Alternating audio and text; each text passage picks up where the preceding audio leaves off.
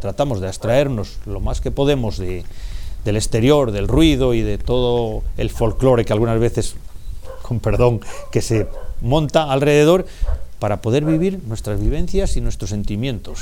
El estrés del trabajo y la intensa vida en la ciudad han llevado a David a iniciar una aventura para descubrir la provincia de Zamora, compatibilizando su actividad profesional gracias a la facilidad de comunicación con la capital de España. En Zamora Travel Podcast. Me encuentro en Bercianos de Aliste, un municipio perteneciente al ayuntamiento de San Vicente de la Cabeza. En torno a la iglesia de San Mamés, cientos de personas se concentran cerca del Cristo clavado en la cruz. En este ritual, los cofrades van vestidos completamente de blanco, también sus cabezas. Lo que pretenden es rememorar el santo entierro. Pues, ese letrero que un soldado sujetó sobre la cabeza de Jesús con mofa y escarnio. La procesión, más o menos, así a grueso modo, viene a ser el santo entierro que se hizo de, Cristo en, allá, hace dos mil años, en Jerusalén. Entonces eh, empieza por la reunión de los cofrades aquí en la iglesia, donde nos cambiamos, nos vestimos, ponemos nuestra vestimenta, que le llamamos nosotros así, aunque eh, durante el tiempo que te la pones es la vestimenta y el día que te la ponen es la mortaja que por eso ha creado un poco de morbo, pero para nosotros, nosotros tenemos nuestra vestimenta, que es nuestra túnica con la cual procesionamos. Luego hay un sermón del descendimiento del Cristo articulado en la plaza de la iglesia, que está crucificado, lo introducimos en una urna y procesionamos con él por el Calvario. Yo creo que hay personas que, respetan profundamente nuestras creencias y nuestra forma de vivirlo y de ser, pero hay personas, hay quien solo ve en ello eso, el morbo de decir que es la mortaja con la cual nos van a enterrar, que para nosotros eso es totalmente secundario y es intrascendente. Para nosotros lo trascendente es que procesionamos con nuestra vestimenta, con nuestra túnica. Para muchos esta es la procesión de las mortajas, porque la vestimenta con la que los cofrades acompañan al Cristo desenclavado será con la que se irán a su propia tumba. Cuenta la página web semanasantabercianos.com que los cofrades decidieron desfilar con su propia mortaja como muestra de gratitud por haber sobrevivido a una epidemia de peste. Algunos de los participantes lucen también capas alistanas. Una prenda que se usaba para las grandes ceremonias. Y era la, prenda importante que tenían los labradores, era con la que se casaban, porque era la, más importante, era con la que se asistía a los entierros, con la que se asistía a las fiestas eso de que la capa todo lo tapa era, lo mismo. Los, muchas veces la ropa de los labradores no era la más adecuada, pero si tenían que asistir a algún sitio, se ponían la capa y iban vestidos, digamos, de, iban revestidos como de, grandes señores, y porque la capa da cierta prestancia. Y el uso de la capa en la procesión era algo tan natural como que la gente llevaba a la procesión su mejor prenda. y cuando iban a enterrar a, un, a uno del pueblo, se ponían también la capa en señal de luto, incluso doblaban un poco la, parte de la capucha. Y claro, en Semana Santa entierran a Cristo como a un igual.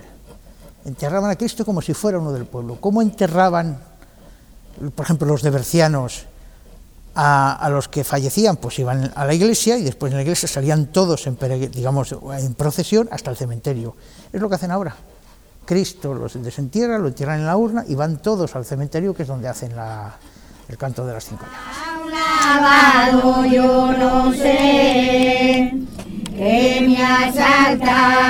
Una vez desenclavado el Cristo, los cofrades lo introducen en una urna. En este momento se inicia el desfile con dirección al Calvario, siguiendo el Vía Crucis.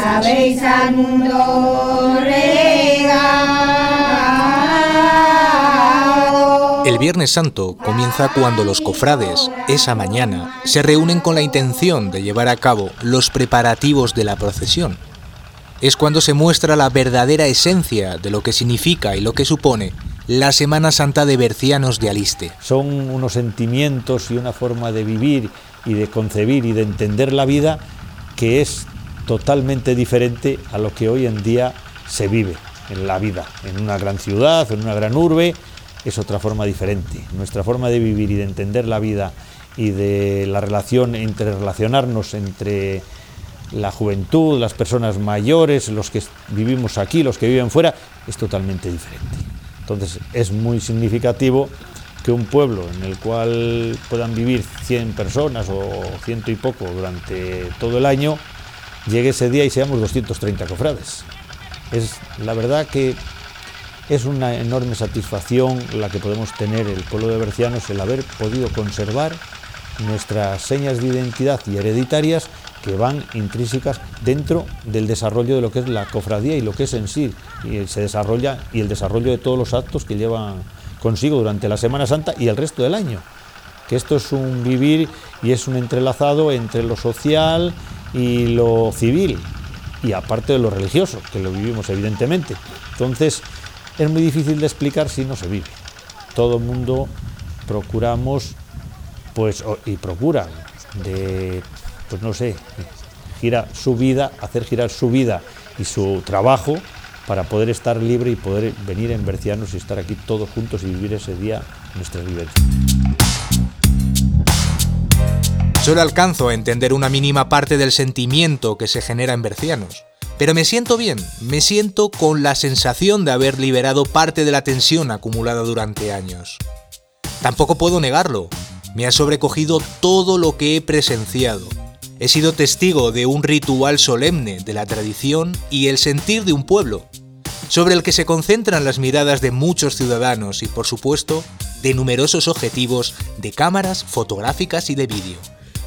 Una buena parte de esos objetivos, David, pertenecen a reporteros de canales y publicaciones internacionales que consideran la Semana Santa de Bercianos como una de las más singulares del mundo. Aunque es la capital la que concentra una Semana Santa más participativa, son muchas las localidades zamoranas que celebran la Pasión de Cristo estos días. La Semana Santa de Toro fue declarada en el año 2007 de interés turístico regional. Los principales desfiles se desarrollan desde el miércoles santo. hermanos de la a falta de tiempo para poder presenciar los diferentes actos que tienen lugar en paralelo, elijo el jueves santo para ser testigo de las celebraciones de la Semana Santa de Toro, el día de la bendición de los conqueros. más popular es el, conquero o, o cagalentejas. Eh, son cuatro, son de la Cofradía de Jesús y Ánimas, de la Campanilla, Habitualmente son de la sección de ánimas de la campanilla que visten eh, túnica negra con caperucho, caperuzo negro y eh, drogal o, cordón dorado. Son ofrecidos y se dirigen a, pedir limosna en beneficio de la cofradía. Están, eh, inician, en principio se se les hace la bendición, decimos, eh, la hacen los abades que en ese año nosotros decimos hacer la fiesta, son en ejercicio, los abades en ejercicio, y a partir de ese momento, que es a las 12 cuando suena, nosotros eh, eh, llamamos el mediodía cuando en el arco del reloj suena el reloj a las 12. Entonces, cuando están sonando las campanadas, salen, es cuando se inicia el acto reciben la bendición y en ese momento, al finalizar el acto, el, el, abad más antiguo les dice que pueden empezar su, su tarea mendicante. se inician allí mismo, después se reparten, como en Toro hay cuatro, hay cuatro parroquias, se reparten cada uno en, en una parroquia y se ponen cerca, o se ponen en el cruce más cerca de la, de la iglesia de la parroquia, que, la iglesia que representa a la parroquia. Y ahí están desde el momento en el que llegan hasta, hasta que termina, hasta que se oculta el sol, es lo que dice la, ordenanza. Desde las 6 de la mañana, el Viernes Santo tiene lugar la procesión más importante de Toro. Un desfile que se prolongará hasta las 3 de la tarde y en el que cerca de 900 cofrades separados en dos grupos, acompañan a varias imágenes que inician el recorrido en la iglesia de Santa Catalina con el Sermón del Mandato.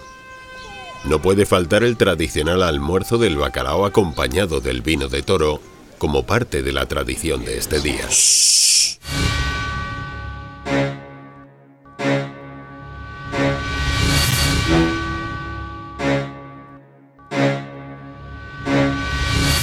En Benavente las celebraciones también están profundamente arraigadas. Las primeras referencias de la Semana Santa de esta localidad aparecen en publicaciones de 1850 y desde muy antiguo tres cofradías, la Vera Cruz, el Santo Entierro y Jesús Nazareno, procesionan con imágenes que datan, en algunos casos, de finales del siglo XIV. En la Plaza Mayor, cuando aparecen en el encuentro eh, la Virgen de las Angustias con su manto negro y ve a, Jesús resucitado, en ese momento le hace las tres venias y en ese momento se le cae el manto negro para aparecer el blanco a la vez que los niños sueltan las palomas. Ese momento que está toda la plaza llena, esperando ese instante, eso se le pone a, todo el mundo, o sea, una alegría enorme y, la piel de gallina, o sea, se los pelos de punta. O sea, ese es algo especial, o de madrugada, como, como hemos comentado anteriormente, o sea, en, la procesión del, del encuentro. A las 7 de la mañana, en ese silencio de la mañana, que solo se oye esos chasquidos de las varas, y donde al encontrarse también en la Plaza Mayor la, Virgen de, la Dolorosa y, Jesús Nazareno, todo el mundo está esperando a que le haga las venias. Y una vez hechas las venias, todo el mundo es muy devocional, después juntos parten para hacer eh, ese Via Crucis. Entonces eh, es una procesión de gran sentimiento y devoción. Y, ya no digamos de alegría, porque no tenemos por qué hablar de tristeza, como puede ser la procesión de las palmas, con los niños de la, de la cofradía de Jesús a su entrada en, Jerusalén, con sus palmas, procesión alegre, en la cual la borriquita, de la cual yo creo que nos encontramos a lo largo del tiempo cuando vamos cumpliendo, es yo creo que es el mayor recuerdo. La Semana Santa en Zamora está siendo la experiencia más intensa que hasta el momento he vivido en esta provincia. Y no quiero perderme uno de los desfiles más multitudinarios de cuantos se celebran en la ciudad. Se trata de la procesión que tiene lugar en la madrugada del jueves al viernes. De Zamora tampoco duerme, es una noche que, bueno, en realidad del prácticamente del jueves, de la mañana del jueves a la noche del, viernes, el que es Semana Santero, está prácticamente todo el día despierto. Y bueno, pues se inicia un poco esa, esa Jesús Nazareno se inicia en el momento en el que en el que el yacente entra en Santa Marías, alrededor de las 2 de la mañana, y salen las parejas de Merlú a avisar a los, a los hermanos por los distintos barrios de que la procesión está a punto de comenzar. Entonces a las 4 de la mañana, a partir de las 4 de la mañana ya la Plaza Mayor es un hervidero de gente y de cofrades que se van a buscar su sitio en la fila porque hay mucha gente, cada año, cada año somos más y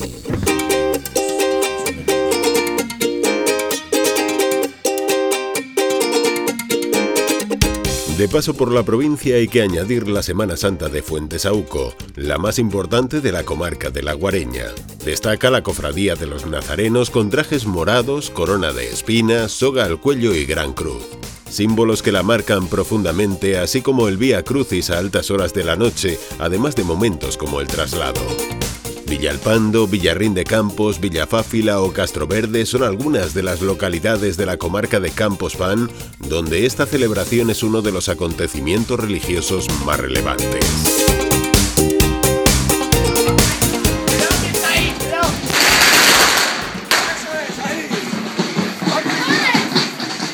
Me propongo terminar la semana en Puebla de Sanabria, donde el domingo de resurrección es una fiesta. Cuando sienten los tambores, ves como los balcones se van abriendo. ¡Viva Cristo resucitado! ¡Viva Cristo resucitado! Que, nos da tiempo a, verlo, nada, porque son décimas de segundo, chun, chun. Pero, pero la gente, ahí hemos cogido también, había gente que lo llevaba con nosotros, y entonces este, un, un chico de los que llevaba con nosotros murió. A partir de aquel entonces los compañeros dicen, hay que pasar por casa de fulanito y a partir de entonces hemos cogido la tradición de por donde ha fallecido gente, eh, alternar alternar el recorrido que tenemos previsto y pasar siempre por delante de la gente que está enferma o por delante de la gente de las casas que ha muerto gente. Y, y eso a la gente le llena de emotividad y es algo que dices, bueno, a la carrera, sí, cuando subes por la calle arriba, que es el, tramo más difícil, el tramo en el que más dificultad hay, eso parece, no sé, como los flashes de las grandes telenovelas y de esto que, y de, de fama, que vas, bla, bla, bla, todo cámaras de fotografía haciéndonos fotos, pero es que la emoción que se vive cuando pasas por delante de gente que no impedida, que no ha podido pasar y que están esperando a que llegue el, Cristo resucitado, es algo que, estremece. Al final, cuando acabamos todos y lo pensamos, ¿habéis visto qué cara tenía aquella señora? ¿Habéis visto a fulana? ¿Habéis visto a Mengana? ¿Habéis visto...? Y, son chavales los que lo sacan, porque el más abuelito soy yo, que soy el que queda, pero, y dices, coño, pero, pero es imposible que algo pueda tener eh, eso, pues lo tiene, tiene un algo. Soy David, tengo 37 años. Soy de Madrid y trabajo para una multinacional. He decidido desconectar, reencontrarme, me voy a Zamora. Quiero conocer sitios auténticos, espacios naturales, las tradiciones, gente auténtica. Cambio de vida. Cogeré mi bici, la mochila y voy a compartir contigo este diario. Zamora Travel Podcast, una iniciativa del Patronato de Turismo de la Diputación Provincial de Zamora.